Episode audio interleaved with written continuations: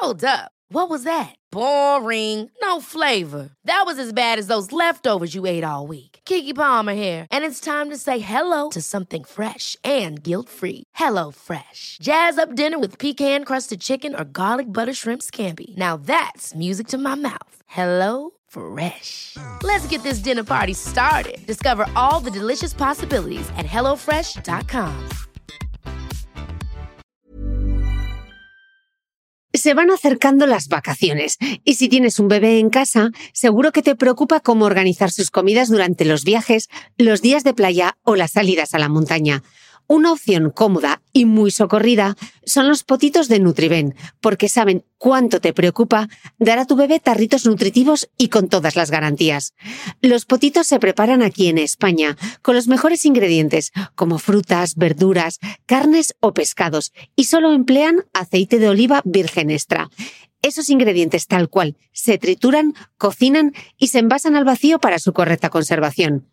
Y ya sabes que igual de importantes son los ingredientes que lleva un alimento como los que no lleva. Los potitos de Nutriben son tarritos que no contienen sal, azúcares añadidos, almidón, colorantes, conservantes, gluten o aceite de palma. Recuerda que los únicos potitos son de Nutriben. Gracias a Nutriben y a su marca Potitos por apoyar los buenos contenidos en este podcast.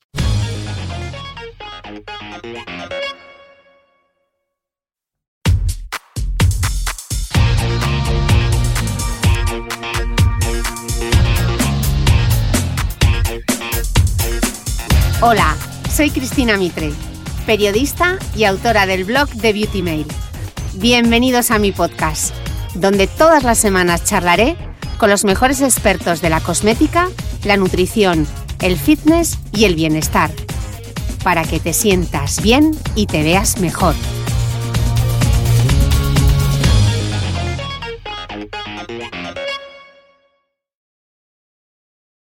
Bueno, bienvenidos todos a un nuevo capítulo del podcast. ¡Ay, qué ilusión! Que estoy grabando en Dubái y en el salón de mi casa. Porque es que no sabéis lo que me ha pasado. Llego a Dubái. ¿Qué probabilidades hay de que yo llegue a Dubái, me monte en la feria más grande de belleza de Oriente Medio y me encuentre por el pasillo a un cosmetólogo español y que encima había vivido en Portugal. Todos estos años en Portugal y me había perdido conocer a Arturo Álvarez Bautista. Eh, es químico, cosmetólogo facialista, que ahora nos explicará qué es, y creador de la marca Nicho Bluebird. Bueno, Arturo, bienvenido. Dime tú, ¿cómo hemos estado, podido pasarnos cuatro años en Portugal, no coincidir nunca? Estábamos predestinados para conocernos en Dubái. En Dubái, ¿verdad? Qué, romanticismo el nuestro. Bueno, explícame un poco esto de químico, cosmetólogo facialista, porque además yo me he metido en tu LinkedIn y he empezado a mirar, he visto nanopartículas y en las tres primeras frases ya he tenido como un cortocircuito. Cuéntanos tu historia. A ver, mira, yo soy licenciado en química, me licencié en química en la Universidad del País Vasco, hice un máster en materiales para biomedicina y después hice un doctorado en, nanomedicina, en partículas para liberar fármacos, sobre todo en el área del cáncer de piel. Entonces, después de eso, me fui, con, me fui a trabajar a, Portugal en un proyecto conjunto con el Instituto Portugués de Oncología de, Lisboa, donde no nos hemos visto nunca. y, y, bueno, ahí también, yo siempre he tenido pasión por la, la, cosmética porque siempre me parece una ciencia, que es algo que siempre defiendo a capa y espada, ¿no? que la cosmética es una, una ciencia, como cualquier otra. Entonces, bueno, eh, estudié también un máster de cosmetología y dermofarmacia y una empresa biotecnológica eh, vino a este instituto para hacer unas pruebas con su ingrediente marino a nivel de dermatológico. Entonces, bueno, dieron unos targets bastante positivos en algunos aspectos de la piel y entonces me desafiaron para abrazar este proyecto. Entonces, bueno, ahora estoy formulando y, y bueno, estoy un poco en, este área de la y te lo estás, y te lo estás pasando, fenomenal. realmente es un área apasionante y muy bonita. Qué bien, yo te quería invitar hoy. ¿Y esto de facialista? ¿La parte de facialista de, dónde.? ¿Qué, ¿Qué, qué, significa? Bueno, tengo ahora mismo también estoy empezando un máster en medicina estética. Entonces, bueno, eh, es un poco aparte de formular, también hago un poco de eslabón con, centros médico-estéticos en buscar un poco esa armonía facial. O sea, tengo también un poco esa capacidad de, de, atender a un paciente y ver cuáles son las necesidades y posibilidades que tiene y poder recomendar los tratamientos médicos estéticos que la cosmética, evidentemente, no, no alcanza a, solucionar o a mejorar. Entonces, bueno, hago un poco ese puente entre, entre ambas ciencias. Vamos, de, lo, de, lo, de, lo, más completo. Por eso hoy quería aprovechar eh, que Arturo estaba aquí en Dubái para grabar un podcast sobre esas 24 dudas de belleza que nadie te ha sabido responder hasta hoy. Así que yo tengo aquí el cuestionario y voy a empezar a disparar. La primera y una duda muy habitual, Arturo. ¿Cómo sé qué piel tengo? Realmente yo creo que nadie tiene, nadie tiene un tipo de piel. Hace poco hubo una polémica también así un poco movidita en, Instagram, en las redes sociales, por la, por la piel mixta. La piel mixta no existe. No existe la piel mixta o todos somos pieles mixtas, ¿no? Entonces realmente yo creo que hay que atender a las necesidades de la piel en cada etapa de la vida e incluso muchas veces en cada, en cada estación del año. Yo, por ejemplo, soy una persona que tiene la piel mm, grasa y en Dubái mi piel se, se, vuelve seca y se me pela. Entonces aquí evidentemente tengo que atender a las necesidades de falta de hidratación que está demandando mi piel, cosa que en, en Lisboa o en o Madrid no lo necesito. Entonces yo creo que hay que también darle a la piel y tratarla con aquellos ingredientes que en, ese momento nos está demandando la piel. Porque sobre todo pues una mujer cuando está con el periodo, pues evidentemente su piel ahí también sufre un, un cambio hormonal. La piel es diferente que 20 días antes. Y sobre todo, pues eso, estaciones, emociones, eh, la edad. Eh, muchas tú, cosas. tú defiendes, por ejemplo, que tengamos un, como igual que la ropa hacemos un cambio de estación, con la cosmética deberíamos tener un ritual de verano y un ritual de invierno. Un ritual adaptado a las necesidades, ¿no? De invierno y de verano. O sea, sobre todo lo que tu piel demande en ese momento. ¿Y cómo sé yo interpretar qué es lo que...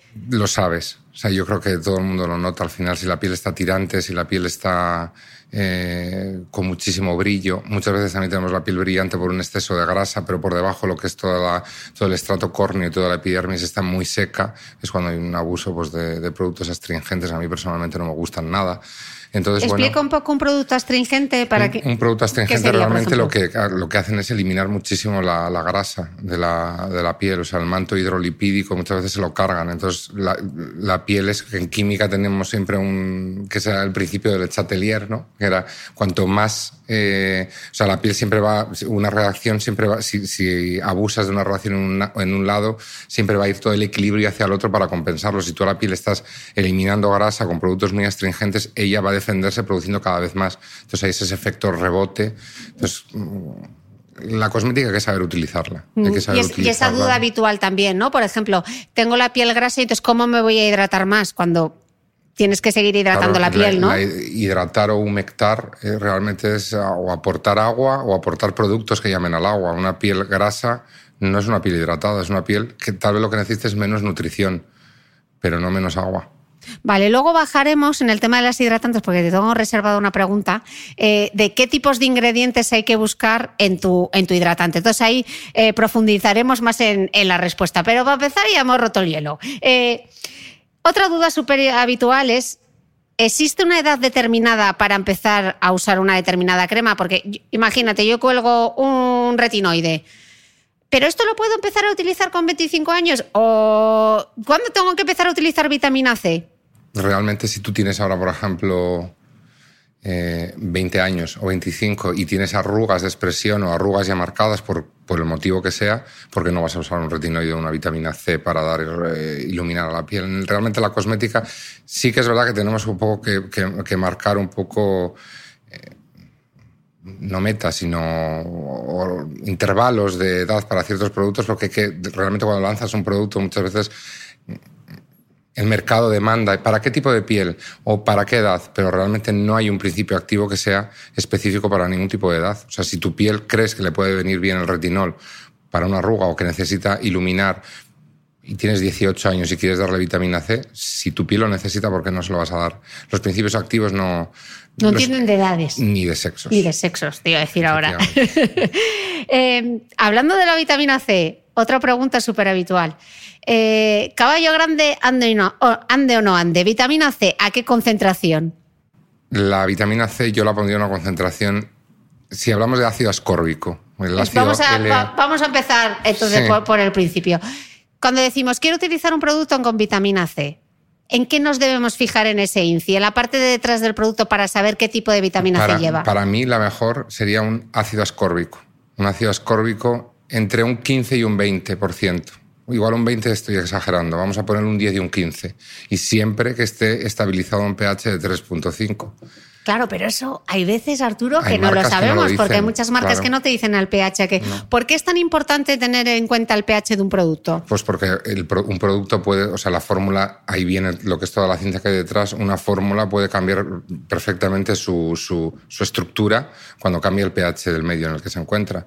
Por ejemplo, una vitamina C la ponemos al 10%, a un pH 3,5, cuando entra en contacto con nuestra piel, que tiene un pH aproximadamente 5,5, ese cambio de pH ya hace que ese 10% ya no sea un 10% real.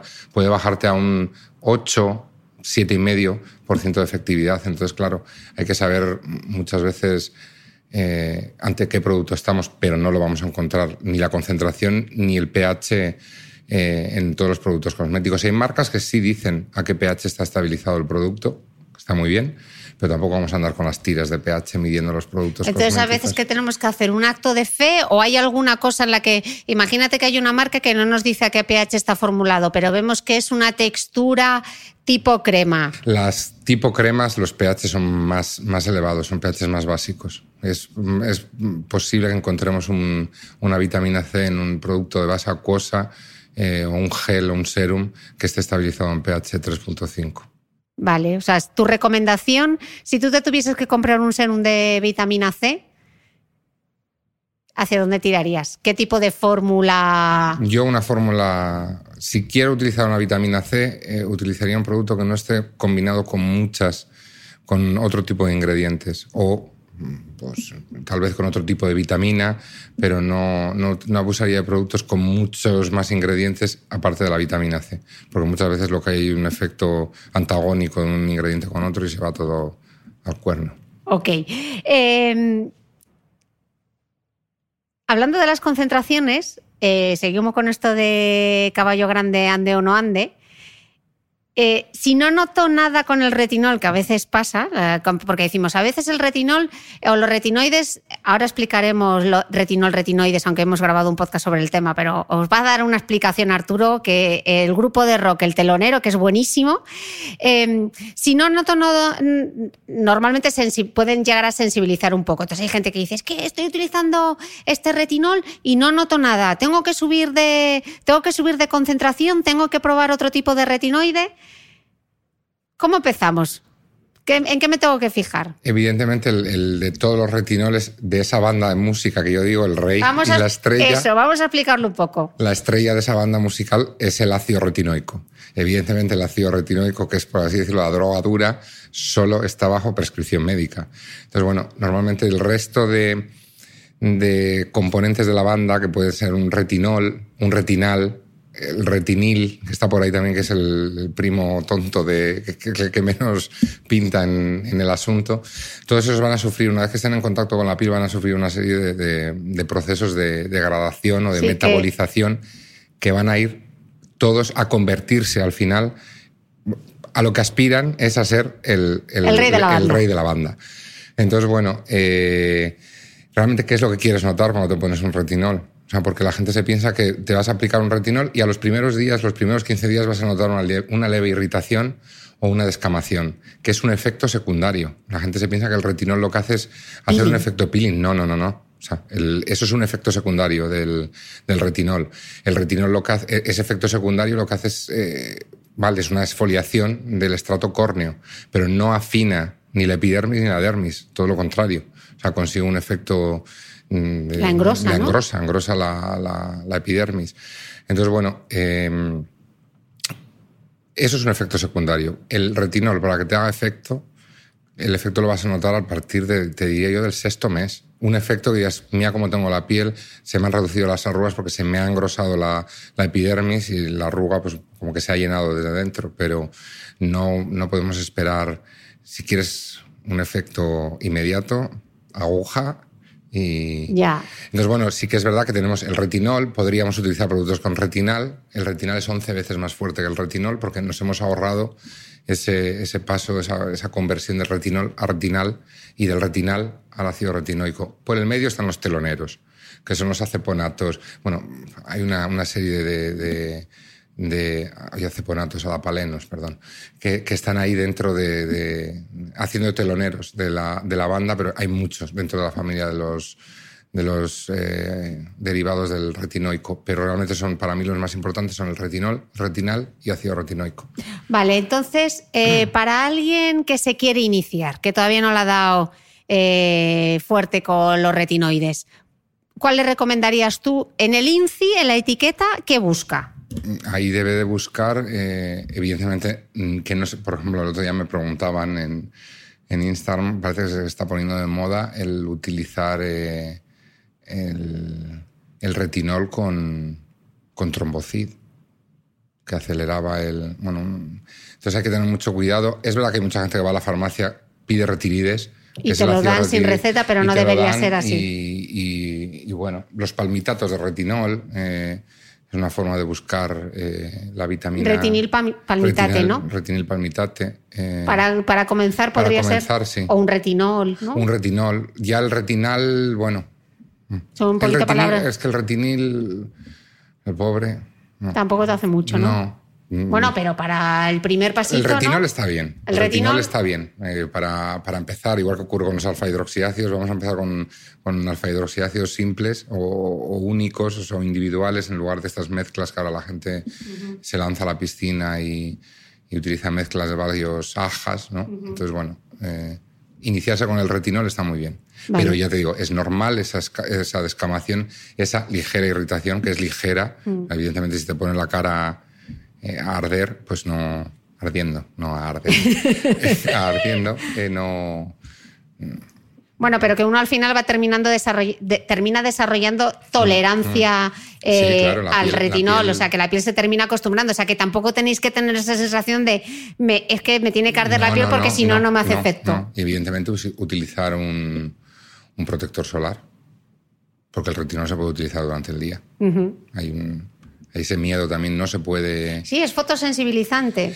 Pero no altera la, no altera la dosis eh, eritematógena de, la piel, que es el periodo de tiempo en el que la piel muestra un eritema al contacto con el sol. Él no la modifica, por lo tanto, si te quemas, te vas a quemar porque no te has puesto protector, no porque te hayas puesto retinol. Mm. O sea que en verano es otro mito, se puede utilizar perfectamente. Lo que sí es cierto es que si te causa cierto escozor, cierta sensibilidad y tal, si te da el sol, pues vas a estar más molesta, pero no quiere decir que te vayan a salir manchas, ¿no? No, no. Vale, fenomenal. Yo creo que ahí lo hemos tenido eh, súper claro. Buah, esta es que la duda típica de belleza. Es que, claro, tengo rosácea como los Beatles. Please help. I need somebody, I need something. O sea, ¿qué se puede poner? Vamos a hablar de las pieles con rosácea, explicar un poco qué es la rosácea, cómo se ve la rosácea, cómo se trata la rosácea. ¿Hay vida más allá de la rosácea? Porque parece que cuando uno tiene rosácea es como, mira, eh, échate una hidratante y poco más.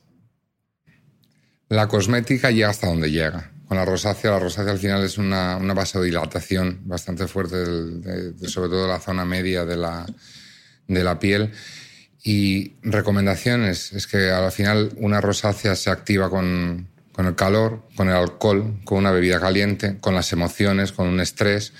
Eh, son pieles realmente muy reactivas. Eh, ¿Qué consejos?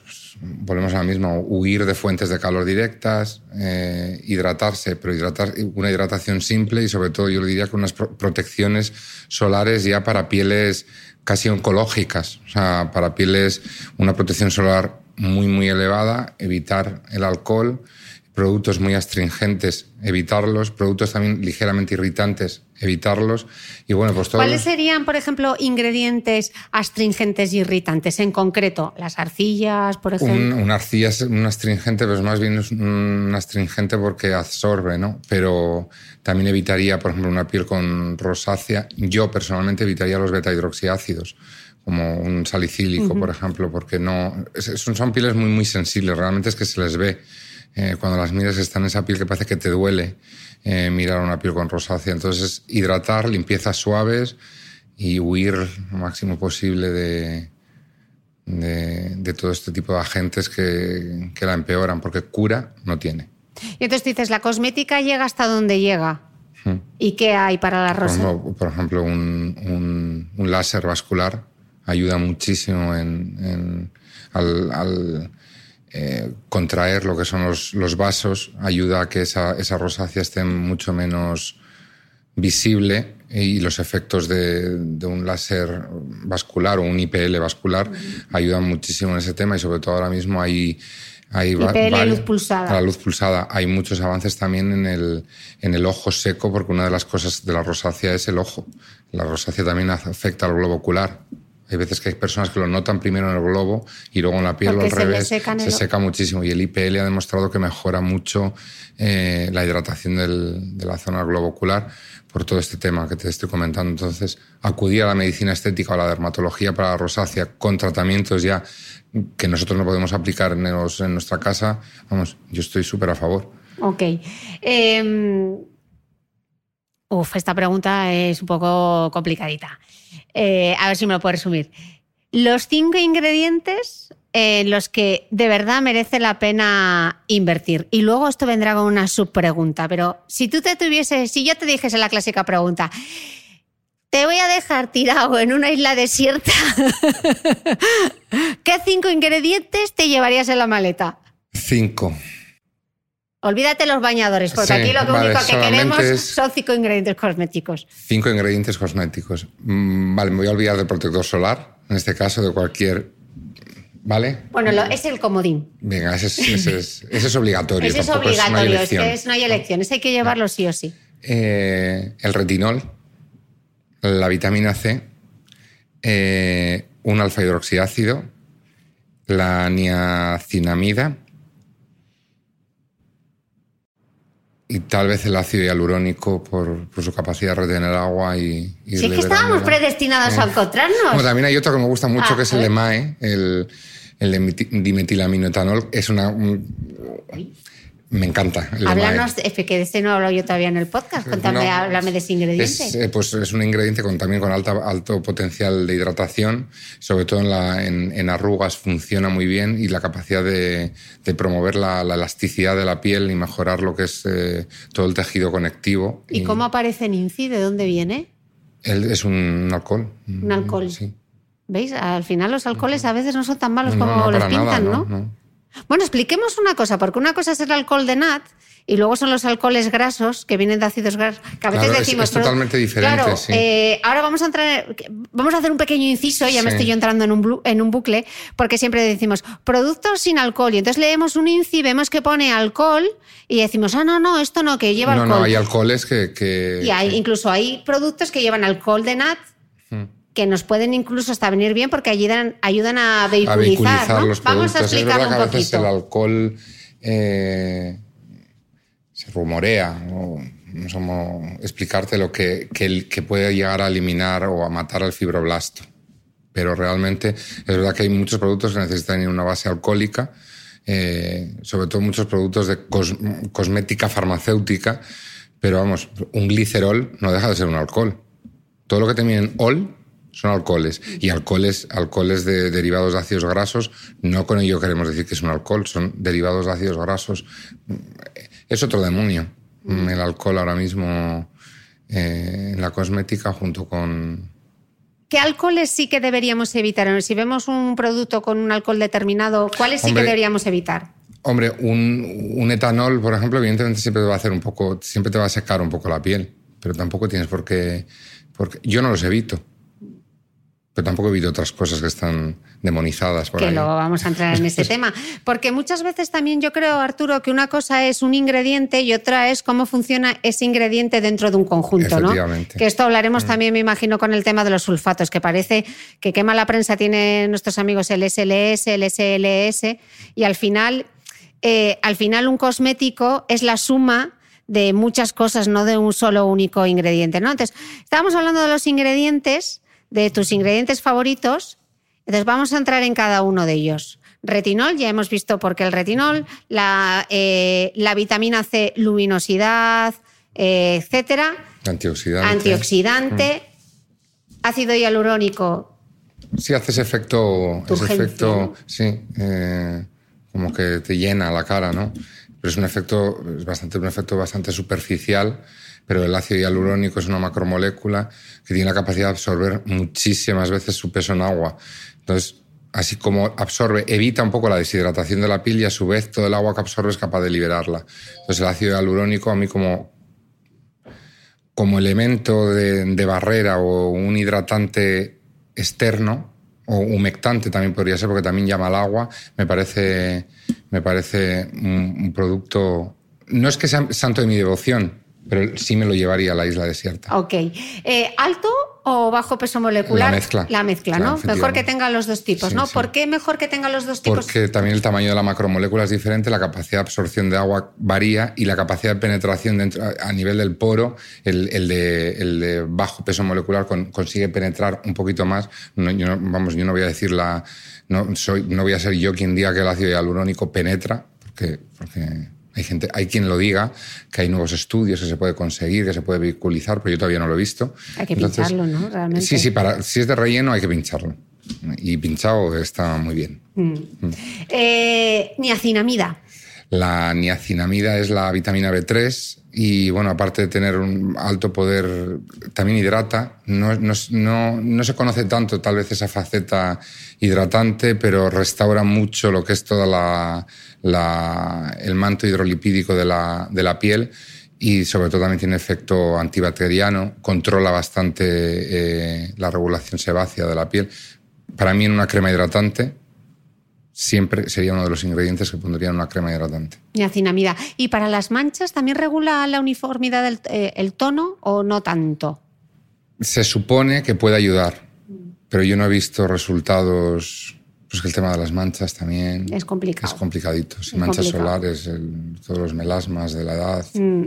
Vale, y en, y en, el último, y la última que me habías añadido, el alcohol, repíteme el nombre que no me acuerdo. El dimetilaminoetanol, el de MAE. Ese es fácil, ese es súper fácil de, acordarse. De MAE, A mí me gusta mucho porque, eh, sobre todo, ese tiene ese efecto. ¿Qué consigue? Eh, un efecto tensor. Mm. Un efecto tensor, por ejemplo, en cremas reafirmantes o como para prevenir lo que es la falta de elasticidad o la caída de la piel, para prevenir, porque una vez que se ha caído, levantarlo... la reafirmante, igual que decíamos la piel grasa, la piel mixta no existe, las reafirmantes... Ayudan, puedes alcanzar un cierto, pues bueno, pues puedes alcanzar a nivel muscular, a veces sí que hay productos que consiguen una tensión muscular mayor, mejoran la elasticidad de, de la epidermis, pero ahora que si se te ha caído, si te ha salido el papo, se te ha caído lo que es la zona del, de los molares y todo esto para abajo, uh, mejor te pones unos hilitos y tiras para arriba. Porque no hay, nada. Pero prevenir sí se puede. Y el de MAE para mí es uno de los... Es que me gusta mucho a mí el de MAE. Vale, pues ese nos lo apuntamos porque ese no lo teníamos. Y estábamos diciendo que sí o sí en la maleta hay que llevarse el protector solar. Entonces, eh, vamos a hablar un poquito de protección solar, que yo me paso el día ahí hablando de la radiación ultravioleta, la radiación ultravioleta B. Eh, tengo hasta cierta polémica ahora porque hay quien dice que demonizo el sol y yo no estoy demonizando el sol. El sol es maravilloso, hacer actividad libre, libre es maravilloso, pero... Eh, el fotoenvejecimiento está ahí. Entonces, más allá del cáncer de piel, del melanoma, etcétera, yo me protejo a diario y los 365 días del año porque es que si no, todo lo que he hecho previamente no tiene ningún sentido, ¿no, Arturo? Cuéntanoslo tú, que además tú vienes de, de, investigar eso. Dentro de un, dentro de un, para mí de una rutina, no voy a decir de belleza, sino una rutina, un cuidado de la piel, o sea, hay tres pasos indispensables, son la limpieza, la hidratación y la protección solar. El resto es complementario. es totalmente complementario. El, sol, evidentemente, es un, agente eh, muy exagerado. O sea, el fotoenvejecimiento es una cosa que se nota mucho, en las pieles están fotoenvejecidas. Y no hablemos evidentemente, de los diferentes tipos de rayos que inciden diferentes o atraviesan, unos van a la epidermis, otros van a la edermis, unos provocan la activación de la melanina, nos ponemos morenos, otros la sensación de calor desde el interior, pero realmente para mí la protección es indispensable, pero indispensable, día no te voy a decir por la noche, pero invierno, verano, esté nublado, no, porque hay rayos que evidentemente atraviesan las nubes. O no, para mí el protector solar hay que ponérselo a diario. Eh, Arturo, tú que has hecho estudios y has investigado sobre cáncer de piel, porque muchas veces hay quien le quita como importancia el cáncer de piel, como nadie se muere de cáncer de piel o la incidencia del cáncer de piel eh, no es tan grande como cualquier otro tipo de cáncer. ¿Qué mm, responderías tú ahí? No es grave hasta que, evidentemente, si te tienen que cortar un trozo de nariz o te tienen que quitar una oreja porque tienes un, un melanoma e importante, bueno, pues ahí no sé si es tan o menos importante. Es un cáncer que metastatiza. Mm, un poco más lento, le cuesta más eh, alcanzar, por así decirlo, un vaso sanguíneo y metastatizar a otro órgano, pero no quiere decir que no lo pueda hacer. Y también es un, castigo de por vida. no, porque, claro, si hablamos de, un, de un, foco localizado, un pequeño, pues el típico lunar que me han quitado, que al final era malo, no, pero, pero ahí porque te digo, si te afecta la cara y te tienen que tirar, quitar un, trozo de nariz, pues bueno, no es tan malo, ¿no? Psicológicamente igual es peor que otro. No sé, no... Eh, y lo que decíamos antes, que no tiene sentido, eh, más allá de enfermedades como el cáncer de piel, si al final no utilizas un protector solar, ¿de qué te vale echarte la mm. niacinamida, la vitamina C, el retinol? Porque todo eso... Nada. O sea, realmente vas a provocar un fotoenvejecimiento, que todo lo que estás consiguiendo con la cosmética está viniendo ahí el, el astro rey, que tiene más fuerza que ninguno, y... Y se lo ha cargado todo. Bueno, pues eh, no lo he dicho yo, lo ha dicho alguien que está dedicado a la investigación del cáncer de piel. Em, estábamos diciendo cuando, te, cuando hay una cosa que yo te leí en Instagram que me parece súper interesante que hablemos y que yo creo que ocurre eh, muchísimo, que es que cuando hablamos de estos cinco ingredientes que no pueden faltar en tu rutina, cinco ingredientes que nos llevaríamos a una isla desierta, entonces la gente dice, es que me lo tengo que echar todo y me lo tengo que echar todo a la vez, de manera simultánea, y entonces aparece un fenómeno que es la piel asfíctica. ¿Qué, es la piel asfíctica? Realmente no vamos a, En cosmética también muchas veces me han hecho esta pregunta. Cuando hablamos de un ingrediente oclusivo, la gente se piensa oclusivo. Oclusivo es malo. No, oclusivo no es malo. ¿vale? Una piel asfíctica realmente es esas pieles que vemos a veces como, como ceruleas, cetrinas. Eh, sin brillo. Sin brillo, el poro muy dilatado, eh, bastante dilatado, la piel con una especie de brillo pero por debajo está como acartonada, pero es por un exceso de venga a ponerme productos, pues eso, me pongo la vitamina C, después me pongo el glicólico, seguido me voy a poner el serum de, mm, pues yo qué sé, el retinol y empezamos a asfixiar a la piel con principios activos que uno inactiva al otro, este irrita, el otro irrita más, eh, no me lo coloco en el orden debido, porque también es que si quieres utilizar los productos, por ejemplo, que tienen que tienes que también saber aplicarlos eh, en base a su pH, qué pH tiene que ir primero, qué pH tiene que ir segundo. Pero bueno, hay desconocimiento. Cada vez hay más productos en el mercado, cada vez hay más ingredientes puros, o bueno, puros o individuales, un serum de vitamina C, un serum de retinol. Entonces la gente se lo quiere poner todo nos lo queremos poner todo y al final vemos que la piel se nos rebota y la piel se nos pone peor todavía, fea, brotes de acné, quien ya no lo tenía, brotes de dermatitis seborreicas, quien ya no las tenía. Entonces, eso es una piel asfíctica, asfixiada. Entonces, esa piel lo que hay que dejarla es respirar. Respirar. Y yo cuando ocurre eso, mi recomendación es una exfoliación, limpieza y protector solar, nada más. Porque esa piel necesita renovarse sola y respirar. Hey, it's Danny Pellegrino from Everything Iconic. Ready to upgrade your style game without blowing your budget? Check out Quince. They've got all the good stuff, shirts and polos, activewear and fine leather goods, all at 50 to 80% less than other high-end brands. And the best part? They're all about safe, ethical and responsible manufacturing. Get that luxury vibe without the luxury price tag. Hit up quince.com slash upgrade for free shipping and 365 day returns on your next order. That's quince.com slash upgrade. Hey, it's Ryan Reynolds, and I'm here with Keith, co star of my upcoming film, If, only in theaters, May 17th. Do you want to tell people the big news?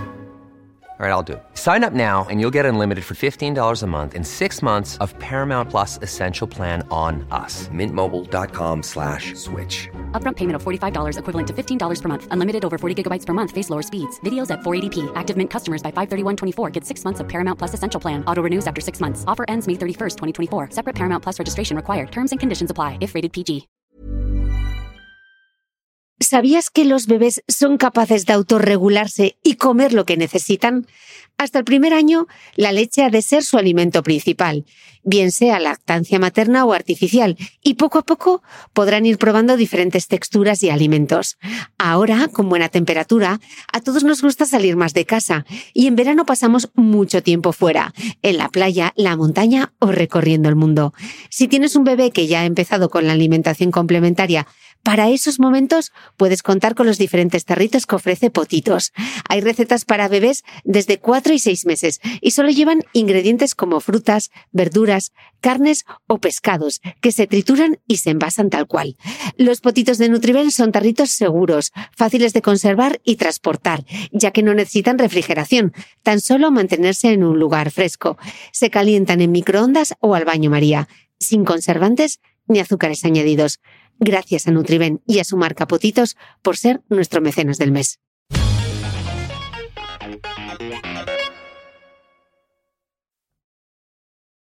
Y entonces eh, eh, comentabas en Instagram que tú eras más, que, promovías más como un tratamiento global, ¿no? En lugar de ir tanto, ahora el serum de vitamina C, ahora el retinol, eh, ahora la niacinamida, ¿cómo los combinas tú? Yo realmente cuando hablo de o sea, de, ser más globalista es porque realmente veo que hay este problema en el mercado. Cada vez hay más marcas que tienen productos únicos o globales y también hay cada vez más marcas que venden productos individuales.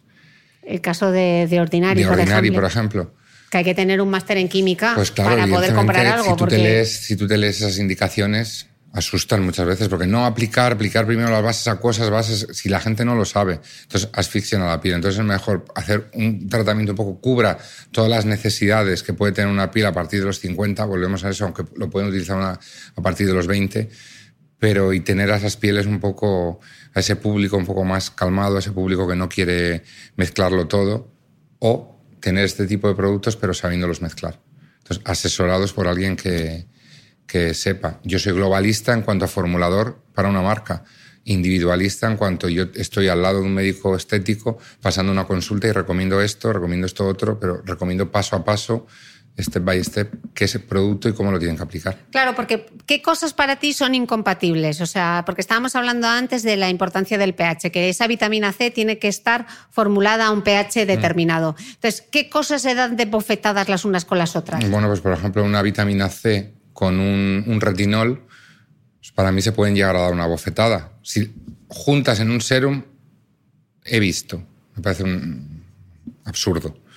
Pero aplicárselas una detrás de otra, volvemos a lo mismo. Te vas a aplicar la vitamina C a un pH 3.5, el retinol necesita un pH básico para empezar ese, esa, eh, ese proceso de transformación. Si lo estás aplicando junto con una cosa que viene, tienes la piel a un pH ácido, no vas a conseguir nada, aparte de irritar eh, eh, a la piel, o lo mismo ocurriría con un alfa hidroxiácido y un retinol.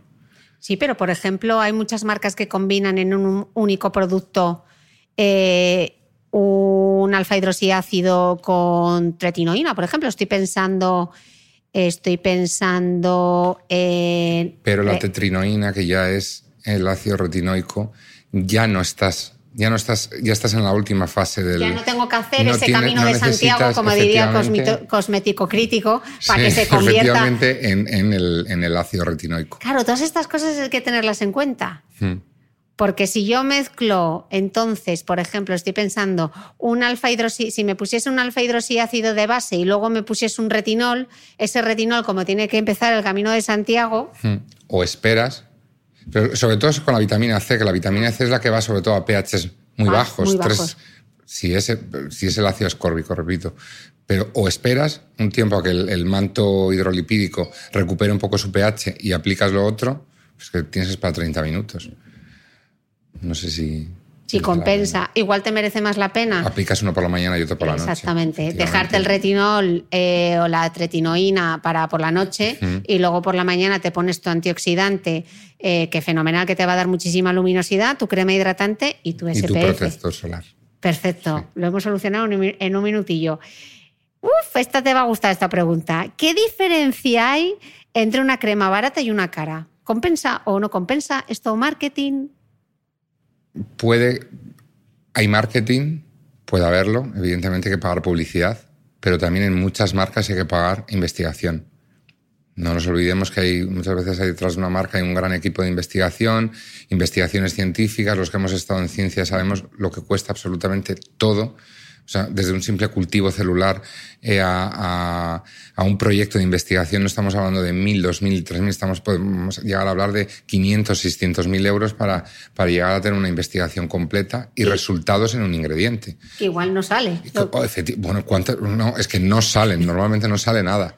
Eh, entonces, cuando ya tienes algo, has gastado muchísimo dinero y ese, ese dinero, evidentemente, lo tiene que, soportar el, el cliente final aparte de todo esto, también tienes el, el, tipo de ingredientes. Por ejemplo, los sulfatos. Los sulfatos, las, las marcas, los champús muy baratos utilizan uno de los sulfatos, el SLS. No utilizan los dos, que es más irritante, más tal, pero bueno. Es el tema de los sulfatos. Es más irritante, no es ningún demonio. Mm. Bueno, luego entraremos también en el aceite mineral. Me, me, encanta, mira. Los poros. ¿Hay algo que funcione para los poros? No.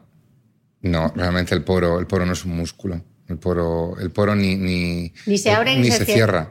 Bueno, pues, pues eh, por favor, acláralo, porque a mí también me metieron un caño un día cuando dije que no eh, parafraseando a una, eh, a una bueno, a una mm, persona que escribe sobre belleza en Inglaterra, iba a decir periodista, pero no es, no es periodista, pero tiene mucho conocimiento sobre el tema, que ella decía, Caroline Irons, que los poros no son puertas que se abren y se cierran. Y lo, lo, dije y bueno, hubo quien me puso como si que, estaba contando. El poro, el poro no es un músculo, por lo tanto no tiene capacidad de abrirse y cerrarse a nuestro o a su antojo realmente. Pero sí que es verdad que eh, hay pieles, por ejemplo, una piel grasa, por ese exceso de grasa, la grasa tiene que salir por algún sitio, dilata el poro, lo abre, o una piel sucia. Entonces, eh, evidentemente, tú lo que tienes que conseguir es tener la piel muy limpia, eh, limpiar muy bien la piel y, por ejemplo, en este caso sí que utilizar hidroxiáceos de la familia de los beta, como el salicílico, que tiene capacidad de entrar al poro, le, gusta la grasilla. arrastra la grasa, limpia el poro y el aspecto de un poro limpio no es tan visible como el de un poro sucio.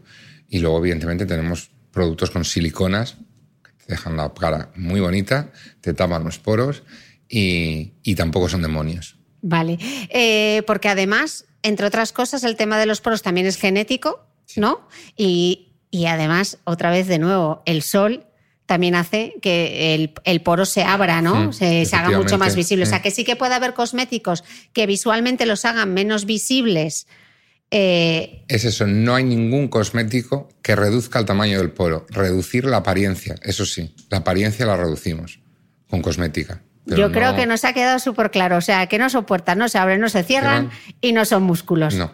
Podemos reducir su apariencia, pero no su, tamaño. Muy bien. Eh, bueno, yo creo que esta la hemos resuelto, porque te estaba preguntando que si hay que usar protección solar en invierno. Sí. Pero si no hace sol, Arturo. Sí, pero lo, que te comentaba, los, los rayos solares atraviesan eh, las nubes. Entonces, eh, o sea, sí o sí hay que usarlo. Y, otra pregunta que tengo, que con esto de la radiación solar, eh, con esto de los filtros químicos, físicos, los productos que utilizamos, toda esta corriente quimiofóbica, ¿es verdad que la piel absorbe todo lo que le ponemos? No si, bueno, si absorbiese todo lo que ponemos, estábamos criando malvas, todos. O imagínate, simplemente por estar en contacto con la lejía, si la piel absorbiese eso y se lo lleva al interior, no. La piel es realmente es el órgano protector, es nuestro, es nuestro chubasquero. Bueno, realmente yo siempre digo que es el traje que vamos a llevar toda nuestra vida, que como no lo cuidemos, en la camisa la tiramos, pero la piel, ahí está, entonces cualquier daño que le hagamos va con nosotros de por vida. Pero no, la piel no absorbe todo lo que pongamos. De hecho, una de las dificultades que tenéis la gente que os dedicáis a formular es cómo conseguir, ¿Cómo conseguir que penetre, ¿no? Que penetre y con algunas cosas evitar que lo hagan. Mm, con nanopartículas, la nanotecnología, evitar que lleguen a la dermis, al torrente sanguíneo. O sea, es verdad que, se puede conseguir vehiculizar, eh, dirigir, pero todo eso es trabajándolo. Pero per se la piel no absorbe todo lo que le pongamos, ¿no? Ok, y cuando, cuando se formula un cosmético, la permeabilidad del ingrediente, etcétera, todo eso está. Cuéntanoslo un poco cómo, cómo se regula. Eh, porque todo eso está regulado, ¿no? Tú el ingrediente que utilizas se tiene que utilizar a una dosis determinada, eh, se tiene que demostrar hasta dónde. Cuéntanos sí, un poco realmente tú tienes, bueno, aparte de cumplir todo lo que es el, reglamento cosmético, que la gente se piensa que debe ser una cosa muy. Pero no es baladí, es una cosa bastante seria y, muy estricto. O sea, te diría que alcanzamos un nivel prácticamente en algunas cosas más, más rigurosos que, el, que un reglamento farmacéutico. Pero sí, a la hora de formular un cosmético, tú tienes que evitar, sobre todo cuando, tú registras un producto cosmético, la primera, la primera pregunta o la segunda que te hacen en el CPNP, que es donde se registran los productos cosméticos, es si llevas o utilizas nanotecnología. Una vez que la usas, ahí empieza un, una, vamos, un descalabro de preguntas sobre tu producto que, que bueno, que evidentemente es bastante, bastante complicado de contestar y tienes que demostrar con muchísima datos, y, rigor realmente el por qué usas, hasta dónde llegas y, cuál es tu objetivo. Si no, realmente tampoco puedes utilizar ningún producto que no esté eh, registrado en el, en el INCI. Y si lo haces, lo tienes que registrar tú y pasar también una serie de, de, de estudios y controles, por lo tanto. Entonces, todas estas marcas que defienden los cosméticos libres de tóxicos, son las más tóxicas de todas. Para mí es para mí están haciendo mucho daño y es una estrategia de marketing, porque realmente detrás de todas estas marcas que estamos libres de tóxicos están grandes marcas que están cargaditas de todo eso que ellos denominan tóxicos. Pero libre, ¿qué es un tóxico? Es que realmente no, en cosmética no podemos utilizar nada que sea tóxico. No nos, podemos, nos tenemos que ceñir a un, a un comité eh, regulador de los cosméticos que es quien realmente está velando por la seguridad del usuario no aplicaciones, no, no, no. Realmente si no está, o sea, si, si el comité regulador lo permite, es que se puede, no es tóxico. O sea, no es un demonio. Bueno, o sea, a mí me gustan mucho los demonios en la cosmética, no lo son. Entonces, estas marcas que son libre de tóxico, que es que es para ti un tóxico. Porque yo lleve un sulfato y tú no lo lleves, ¿me estás diciendo que yo soy tóxico? No. O sea, te equivocas. Lo mismo ocurrió con los parabenos. Claro, pero es que igual dicen ahora, Arturo, claro, pero es que ahora no han podido demostrar que ese ingrediente no sea tóxico. Ya, vale. Es que igual el agua mañana es tóxica. Entonces me tengo. Pues, lo que te comentaba el otro día del, de mi agua reprogramada que me echaron aquí en, el, en la Beauty World Middle East con una piedrecita de ámbar y se estaba vendiendo el producto. Tóxico no es, seguramente. Cosmético tampoco. Entonces no, no, a mí son las marcas que más, para mí son, realmente son esas marcas son las que son tóxicas, tóxicas son ellas, por utilizar este tipo de publicidad engañosa. Eh, bueno, a partir de julio del 2019, por ejemplo, el tema de los parabenos, no se pueden, no se puede utilizar ese claim o falso claim de sin parabenos. ¿Por qué? ¿Qué pasa con los parabenos? ¿Por qué viene toda la movida de eh, ¿Son tan malos como los pintan? ¿Qué es un parabeno? Porque la gente yo creo que tampoco... Pues para empezar, un parabeno, su, principal función es la de conservante. Que una crema tiene que llevar conservante. Tiene que llevar conservante. Bueno, pues el parabeno para mí es un conservante muy... Siempre me han gustado mucho los parabenos. Hay algunos parabenos que está prohibido utilizar. No se pueden utilizar ni yo ni nadie. Pues, evidentemente hay grandes firmas de grandes marcas de, de precios muy elevados que tienen, no han retirado los parabenos porque se pueden seguir utilizando parabenos fenoxietanol. Me suena bastante más feo que el, que el parabeno. El, parabeno lo podemos utilizar en dosis muy, muy bajas. En cambio, otro tipo de conservantes lo tenemos que utilizar en dosis mucho más altas para que haga el mismo efecto. Por lo tanto, ahí lo dejamos hasta que les toque a, los siguientes y tengamos que retirarlos por, por, por, someternos un poco a, a estas grandes firmas que vienen con lo de cruelty free eh, y todas estas cosas que bueno. bueno, el cruelty free, además China ya a partir de 2020 se ha mm. comprometido que ya no habrá mm. test en animales. Mm. Muchos defendíamos que eh, eh, los, símbolos del cruelty free no tenían mucho sentido cuando en Europa no se permite la experimentación con, animales. Pero hay marcas europeas que utilizan ese claim de no testado en animales. Es que no puedes testar en animales. Ni yo, porque no lo tenga, tampoco testo. Pero me parece que estás dando a entender que yo sí lo hago, entonces se prohíbe. Pues bueno, hay que estar un poco encima de, pues, la Sociedad Española de Química Cosmética eh, y otras eh, sociedades en las que soy miembro. Eh, estamos muy encima de ese, de ese tipo de, de falsos mitos o, que hacen, yo creo que al final que la gente, sobre todo que desconfíe mm. de, un sector que primero está regulado y muy regulado es que está reguladísimo. Es que, ¿por qué me voy a fiar yo de, lo que me diga una empresa X o por lo que vea en una aplicación Y ah, si tengo un consejo, un comité regulador que realmente es europeo y está velando por mi seguridad? Que además, 19 miembros declaran si tienen conflicto de intereses y se van rotando, el SCCS, ¿no? Eh, sí, o sea, tú, si tienes ese comité regulador, ¿por qué vas a fiarte de una aplicación? La aplicación déjala para otra cosa no para velar por tu seguridad, porque todos son seguros. Son seguros el que compres natural en el canal habitual, no en un mercadillo de barrio, mm. y es igual de seguro el que compres en un mm. supermercado. Mm. Todos son seguros porque son Todos seguros. Y los SPFs, mucha gente también eh, habla de. El, el, del, supermercado es igual de bueno que este que cuesta 25 veces más. Si está certificado un SPF, eso lo cumple. Lo cumple a rajatabla.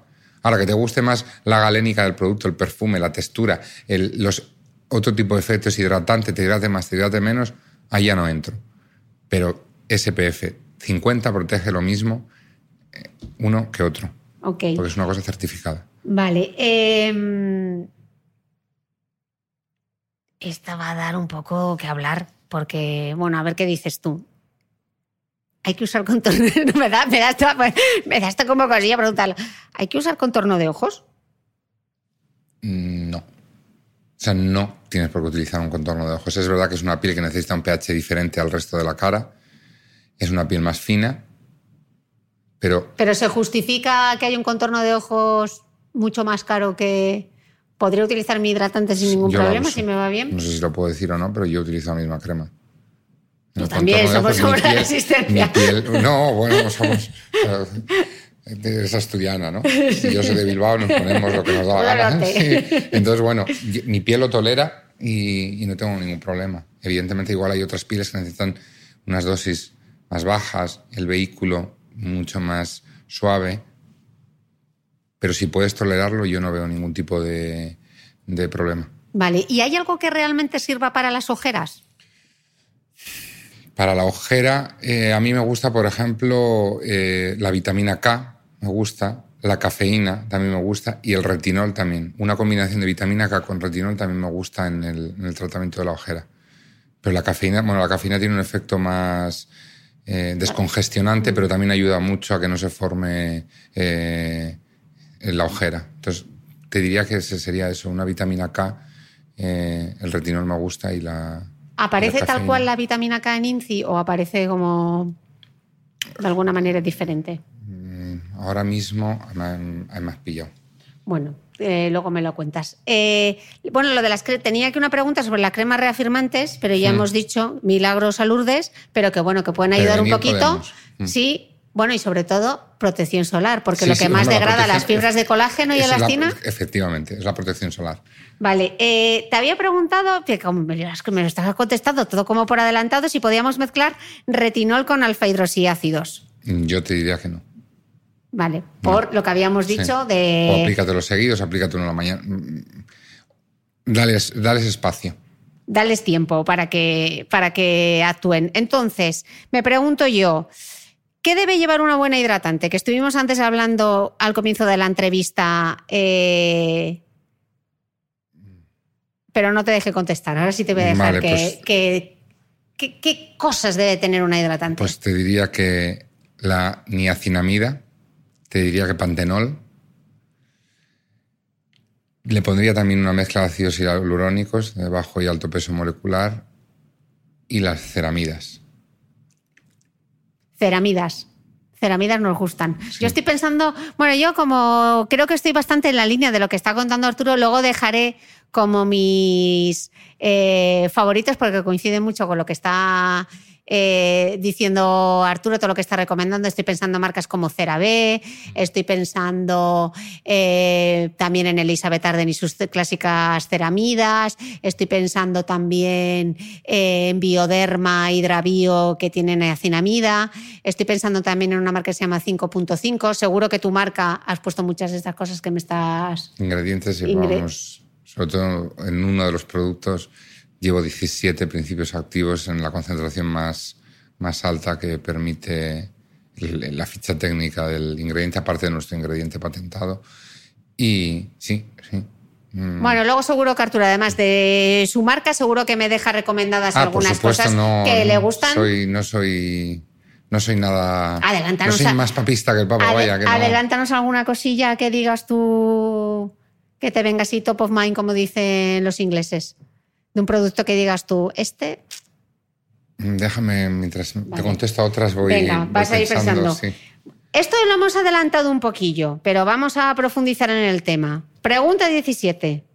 Ya llevamos 17 y 50 minutos, ya puedo meterle la primera. ¿Son, ¿son malos los sulfatos y las, y las siliconas? No.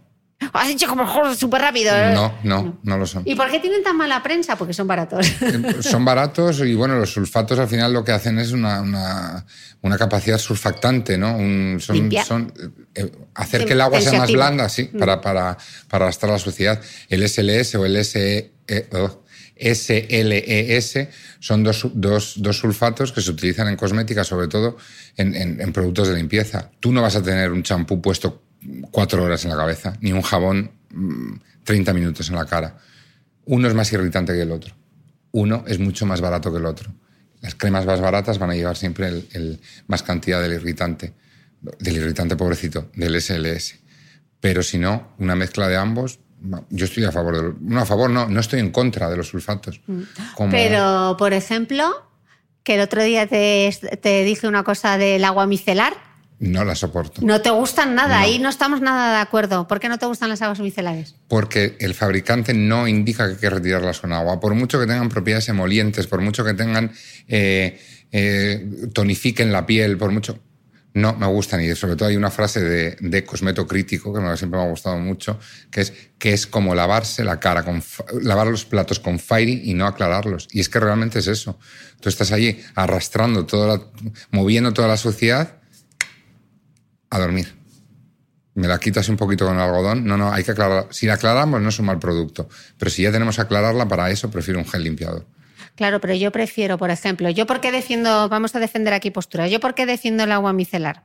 Porque yo prefiero que alguien utilice un agua micelar a que utilice una toallita. Sí. Ahí me lo compras. Porque una toallita no limpia, como digo yo, esparce la mierda y además genera mucho residuo. Y en cambio, un agua micelar pues puedes utilizar incluso un algodón que, sea reutilizable, ¿no? Una toallita o... Sí, lo vas a hacer con todo el maquillaje, todo Bueno, las sponges estas, bueno, las puedes ir lavando en la lavadora. Para mí es para las que os maquilláis, sí, siempre lo digo también en mi cuenta, si cuando llegáis piripis, si no, eh, hay productos mucho mejores. Ya, a mí sabes lo que pasa con el agua micelar porque me gusta, porque me eh, retiro lo, como digo yo, retiro lo gordo. Entonces luego hago doble limpieza a mi manera sin ser coreana. Pero tú la haces. Ah, sí, sí, el público no la hace. Claro, pero... o, la mayoría de la gente no hace dobles limpiezas o directamente eso, quita el agua micelar con el algodón y llenan el cubito del baño de 15 o 16 algodones, discos. discos de estos y a la cama. Claro, pero lo ideal sería que, mm, en este caso, si utilizas el agua micelar, retirarlo gordo, como digo yo, y luego ya utilizar otra fórmula que masajees y ayudes a limpiar en profundidad, mm. ¿no? ¿Qué tipo de fórmulas, o sea, si no utilizásemos el agua micelar, qué tipo de fórmulas son las que defiendes tú para limpiar la piel? Para mí tienen que ser productos con, sobre todo que hagan eh, de retirar con agua. Sí. productos eh, lavantes ricos en en algún tipo de aceite también para calmar la piel, no muy astringentes. Eh, Pero un producto, un gel limpiador. lo, importante es limpiar la cara. ¿Y te da igual que tenga sulfatos? para la cara. Que tenga SLS. Que los tenga todos. Una buena combinación de todos. De todos los tóxicos. De todos. que luego la gente va a pensar que son tóxicos y no son tóxicos. Eh, esta la has contestado anteriormente, la 18, que te preguntaba si las cremas del sol del supermercado funcionan igual que las de alta gama. En protección solar, sí. Otra cosa es que cosméticamente nos guste tanto, ¿no? Efectivamente. Vale, eh, esta la damos por contestada. Uy, esta, esta habíamos empezado antes. el aceite mineral, que qué mala prensa tiene. Es que el aceite mineral dicen que asfixia la piel. No, el aceite mineral, el aceite mineral es, un, es un emoliente y es oclusivo. Evita la pérdida de agua de la piel y no, no, no tapa el poro, no, o sea, no, no se asfixia la cara. No, pero tapona, dicen que taponan los poros. Eh, tiene un ligero efecto oclusivo, pero tú también te vas a limpiar la cara cuando llegues a tu casa. Pero no es, no, no, no, no tapa, no asfixia. O sea, el aceite mineral no te va a provocar una piel asfíctica. Nunca. Entonces no, es mala prensa. Aceite mineral, ¿no? Si el aceite vegetal, ponemos un aceite de coco, es o no asfíctico. Es que no. Es otro de los demonios, el aceite mineral. Quizá porque pensamos que viene de. Del, porque leemos el petrolatum, la vaselina. Ya, bueno, la, parafina líquida. La vaselina es uno de los, de los agentes emolientes mejores que hay en el mercado. Se puede utilizar en bebés. Cuando yo a un bebé no le pondría. Vaselina le pondría ahora, no me atrevería a ponerle nada más. Entonces, no. Bueno, el aceite Johnson es parafina líquida pura y dura, ¿no? Pues, es, es un aceite mineral. Si fuese aceite vegetal, igual nos parecería menos. Ya. Pero tú no tienes ningún problema en una crema que ponga aceite mineral. No, no. Porque su función ahí es hacer de oclusión. Es que prácticamente todos los, todos los protectores labiales lo llevan. Todas las cremas, por ejemplo, uno de los productos estrellas de Elizabeth Arden, Edith Towers, mm. no deja de ser un aceite mineral con ácido salicílico y andando. Y es un producto maravilloso, es un producto buenísimo. Pero, pero esos productos que ya están asentados en el mercado, la gente no los mira. Es a los nuevos, a quien, a quien le vamos a buscar siempre el, la puntillita y no. El aceite mineral a mí me gusta. Igual porque es barato, ¿no? Como los sulfatos. Hombre, es barato. Hombre, yo igual lo que no pagaría sería una pasta por una crema con aceite, que al final lo que tiene es parafina líquida sí, pero y aceite mineral. Si tiene parafina líquida y el resto de ingredientes son la bomba, pues igual lo han utilizado por algún tipo de razón. Hay, hay vaselinas vegetales. El vegelín es un ingrediente que es una vaselina vegetal. Yo la utilizo en uno de los bálsamos, pero la he utilizado por esa razón, para que no demonicen al aceite mineral. Pero la textura no tiene nada que ver. Ok. Em, y además, bueno, es verdad que si, un producto con aceite mineral está bien formulado, es muy bueno. Si la fórmula es un poquito... Eh, chusquera. Chusquera, se convierte en un, producto un poco vasto, pesado, pero pesado. Pero si está bien formulado... A mí me gusta. Nos ha quedado muy de Bilbao. eh, pregunta 20, que me queda 57 minutos. Vamos por 57 minutos. ¿Hay que usar tónico? No es obligatorio. No es obligatorio, es un paso más. Un tónico lo que te va a hacer es reequilibrar, restaurar el, manto hidrolipídico, te va a equilibrar el pH de la piel. Eh, hay gente que lo utiliza como arrastre. Yo, para mí, un tónico, una loción tónica es una loción, es un producto más del tratamiento. Pero hay que usar, hay que usar, hay que limpiarse, hidratarse y protegerse del sol. Ok. Eh, ¿Por qué a veces parece cuando te echas una crema, seguro que a, las que nos, a quien nos esté escuchando ha vivido esta situación, es que parece que la piel me escupe la crema? Mm, ¿Eso por qué pasa? realmente ahí o, la piel... Eh, o hay un exceso de grasa en la piel, o la piel está asfixiada de productos, o sea, tenemos la piel que ya no nos acepta ninguno más, o estamos mezclando productos uno encima de otro que realmente no son compatibles un producto en base acuosa con un producto base eh, grasa o oleosa. Entonces, hay muchas veces hasta rompemos emulsiones de los propios productos, nos hacen bolitas. Eso te iba a preguntar, eh, me hace pelotillas. ¿Por qué hace pelotillas? muchas veces la pelotilla también puede ser hasta eh, de, los, de las propias macromoléculas. Un ácido hialurónico suele hacer pelotillas. Porque es una cosa que tiene no deja de ser una macromolécula, es un, un, polímero, porque normalmente están algo reticulados. Entonces, bueno. Eh, ¿Cómo hacemos para que no nos haga pelotillas la crema entonces? Sabiéndosela aplicar, uno, y muchas veces nos damos los productos cosméticos, masajeamos la cara y venga a masajear la cara, que no hace falta, un producto cosmético se aplica, se extiende ya está, no, no, la piel lo va a ir absorbiendo, no por mucho masajear. O sea, que a toquecitos igual quizás es mejor aplicarlo y no hacer ahí... El, el toquecitos es lo típico que todo el mundo hace, de, el contorno de ojos se aplica a toquecitos, el contorno de ojos se aplica arrastrando los dedos por, por, por, por esta zona de aquí del... La, la mejilla, la parte alta de la mejilla. Y, y, estirar y ya está. O sea, no... Lo del toque, pues, tal vez activas un poco la circulación, pero no Vale, o sea que a veces las pelotillas es sencillamente por cómo estamos eh, aplicando trabajando, el, producto, o muchas veces porque estamos aplicando un producto encima de otro y no, no, son, no son compatibles y uno rechaza al otro y no por explicártelo así un poco en Román Paladino, vaya. Vale, sí, bueno, pero a los barrios se llama para que lo entendamos. Eh, a esta ya me la has contestado, que si, que si tenían algún sentido eh, las aplicaciones tipo Ingrid para buscar ingredientes. La gente que va al supermercado a comprar un cosmético y va con una aplicación para mirar los ingredientes o se mete. No, no hay necesidad. En páginas web. No. Porque todos son seguros, ¿no? Nos has dicho. Sí, sí. Oye, ¿y qué pasa? Eh, que hemos estado hablando de la gente con rosácea y ahora yo estoy pensando en la gente que tiene acné hormonal. O sea, ese acné que tú ya has pasado la adolescencia y luego de repente a los 35 te empiezan a salir unos granazos virulentos. Es la solución. ¿Qué hacer? ¿Soft o hard? ¿Cómo te respondo? Los dos, la, sencilla y, la, droga dura. La dura te diría que tienes que esperar a la menopausia. ¿No hay solución? Es hormonal. Entonces ya no es que la, cosmética puede ayudar a que la piel esté más oxigenada, la piel esté más limpia, la piel esté más calmada, pero es hormonal la cosmética a nivel hormonal no puede hacer nada. Entonces, ahí entramos en, medicina, en tal vez una alimentación. Bueno, pues que la alimentación es, no, tiene nada que ver con, el acné hormonal. Entonces, es, ahí entramos en un terreno un poco. O te esperas, o te cuidas la piel lo máximo que puedas y, tratar esos desarrollos hormonales, porque son desarrollos hormonales. O sea, directamente al ginecólogo, ¿no?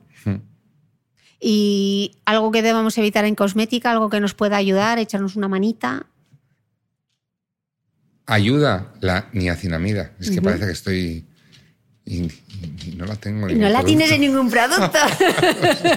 bueno, mira, no tienes conflicto de intereses. oye, que no hemos hablado de las algas, eh, ya les contaré yo de tus algas. Niacinamida, ¿eh? Sí. Oye, yo en esta feria, aparte de mucho producto para la vagina, eh, de que eso ya hablaré en otro momento, Cepillos faciales, rodillos de jade, a tope, tope.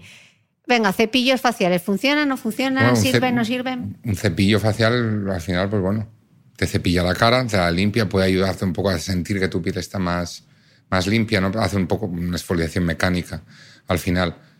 Entonces puede ayudarte. Ahora, el rodillo de jade, perdóname, puede ir con, mi, con el agua reprogramada con ámbar me da igual un rodillo de jade que te, apliques el producto con una cuchara de café. es exactamente lo mismo. Queda mono para Instagram, pero... Queda muy bonito, queda muy... No hace absolutamente nada. No mejora nada la actividad del cosmético. ¿Que te masajea la cara? Sí, pero te repito, utiliza una cuchara. Vale. Oye, ¿y ya puestos? ¿Hay alguna máquina, eh, centro de estética, que te guste? Yo soy muy, muy fan del IPL.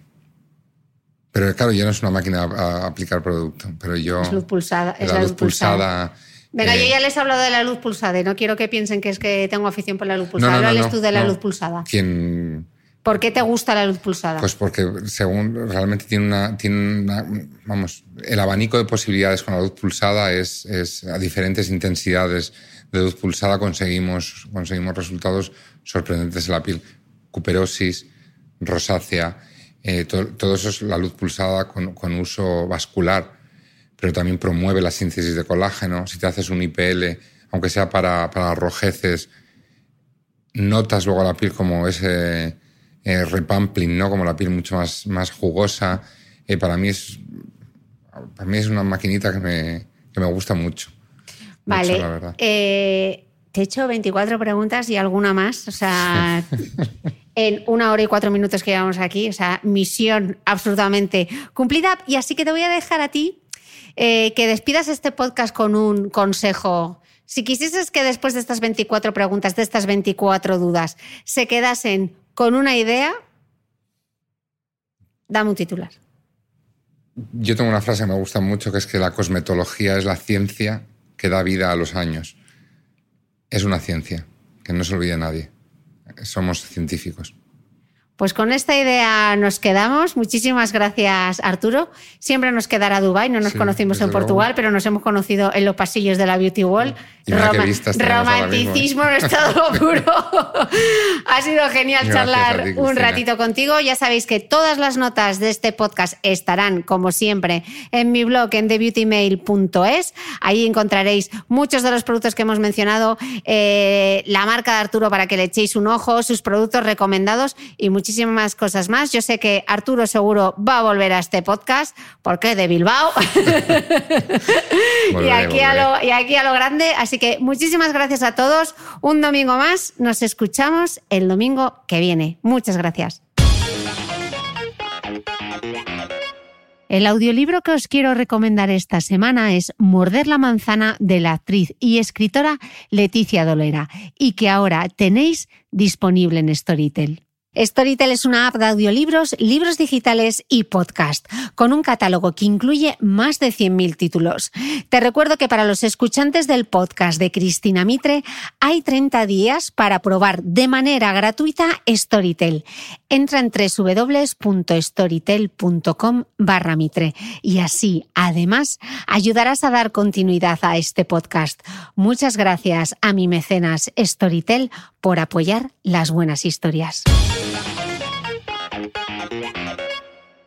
Todo empieza cuando una mujer habla con otra mujer. Mireia Bofill. Eran las 3 de la mañana. Yo salía de un local de la zona franca de Barcelona. Es una zona industrial, y a esas horas no había ni un alma. Podría haber esperado a mis amigos e irme con ellos, pero tenía ganas de volver a casa. Al salir a la calle me arrepentí de mi decisión y de no haber hecho caso a mi compañera de piso, que me dijo que pillara una chaqueta porque bajarían las temperaturas. Estaba sola. Hacía un frío que pelaba. Tal vez debería llamar a un taxi en lugar de esperar aquí, pensé. Va, cinco minutos más y pido uno desde dentro. Entonces apareció. Una lucecita verde se acercaba a lo lejos. ¡Taxi! Me monté y le dije la dirección. El conductor me miró por el retrovisor y contestó. Claro que sí, guapísima. Me puse a mirar el móvil. El coche se puso en marcha. ¿Qué? ¿Mucho ligoteo esta noche? No. Silencio. Yo seguía con el móvil. Me di cuenta de que el taxista me observaba por el retrovisor y disimulé. No quería entablar contacto visual ni conversar más. Llegamos a la rotonda y el hombre, en lugar de tirar hacia la calle que lleva a la Gran Vía y por lo tanto hacia mi casa, giró hacia el lado contrario. Le dije que no era por ahí. Es un atajo, me contestó. Me extrañé. Me puse en tensión. Dejé el teléfono y me concentré en la estampa de la Virgen que colgaba del retrovisor. Estaba plastificada y desgastada por los bordes. Su mirada parecía triste. Empecé a sentir compasión por ella. Todo el día ahí, colgada, mirando con pena a las personas que se subían al taxi, con las manos sobre el pecho como una niña en su primera comunión. Su mirada triste y su cara de porcelana se tambalearon más de la cuenta. De repente habíamos empezado a circular con dos ruedas encima de la acera. El taxista se estaba metiendo por los callejones de los cuarteles abandonados de Lepanto. Menos luz todavía. Menos gente todavía. Un desierto urbano lleno de recodos callejeros. No es por aquí. Te digo que es un atajo. Por aquí no hay nada. No hay ni calles. Silencio. Solo se oía el motor y el ñic-ñic del balanceo de la estampa religiosa. Una voz dentro de mí me decía que algo no iba bien. Otra me decía que estuviera tranquila, que el hombre estaba tomando un atajo y que la Virgen estaba ahí por algo. Pare el coche porque me quiero bajar. Le pago la carrera y me voy. No quiero ir por aquí. El tipo no contestó, siguió como si nada. Nunca en mi vida he tenido la sensación tan clara de tener que huir. Tienes que bajar, tienes que salir de aquí. Me repetía por dentro como un mantra. Y no tengo ni idea de cómo, pero lo hice. Me bajé del coche en marcha. ¿Qué? ¿En marcha? Casi me tiro por encima el mojito de 14 euros que me he pedido hace un rato y que probablemente sea el responsable de mi exceso de decibelios al interrumpir a Patty. Estamos en José Alfredo, una coctelería del centro de Madrid. Hemos quedado cuatro amigas para quemar las pistas de baile. Pero lo que parece que estamos quemando en estas butacas aterciopeladas son nuestras ganas de salir. La noche ha empezado en lavapiés, cenando huevos fritos con patatas y poniéndonos al día. Hemos hablado de trabajo, de lo caros que son los pisos aquí, de que Esther siempre llega tarde. Esther es periodista freelance y siempre que quedamos está cerrando un artículo que le han pedido de hoy para hoy. También hablamos del reciente cambio de ciudad de Carla, que es actriz, de Barcelona, como yo, y acaba de fichar para una serie. De la tesis doctoral de Patty, que es odontóloga, y de si voy por fin a volver a dirigir una peli o no. Soy actriz, pero hace dos años escribí y dirigí mi primera película. Todo salteado con detalles de alguna que otra aventura amorosa o sexual de cada una. Pero volvamos a la historia de Patty. Estamos en el José Alfredo y yo sigo preguntando ansiosa. ¿No te hiciste daño? ¿No te caíste? Esas cosas solo pasan en las pelis, ¿no? Carla mira fijamente a Patty, traga saliva y susurra en catalán. No me puc creure, que quiere decir que no se lo cree. Patty continúa con su relato. No tengo ni idea de cómo salí del coche, pero lo hice, y eché a correr como nunca en mi vida. El tío paró el motor y se bajó para salir corriendo detrás de mí. Estaba oscuro, no había nadie, y oí, ¡Puta loca, ¿dónde vas? Llegué a la rotonda y a lo lejos atisbé a una pareja. Se asustaron al verme. Creo que pensaban que les iba a robar. Cuando los tuve cerca les conté lo que pasaba, y al llegar junto a ellos, por arte de magia, el tipo dejó de correr. No olvides que todas las notas de este capítulo están en mi blog de beautymail.es. Además, si no quieres perderte ningún capítulo del podcast de Cristina Mitre, suscríbete a thebeautymail.es y a cualquiera de las aplicaciones en las que puedes escuchar mi podcast, como Spreaker, Apple Podcast, Spotify, Evox y YouTube. Solo tienes que buscar el podcast de Cristina Mitre y darle a suscribir. Y un último favor, si entras en iTunes y me dejas un comentario y además me regalas unas estrellas, ayudas a que este podcast tenga cada vez más visibilidad y pueda seguir creciendo. Te espero el próximo domingo con una nueva entrega del podcast de Cristina Mitre.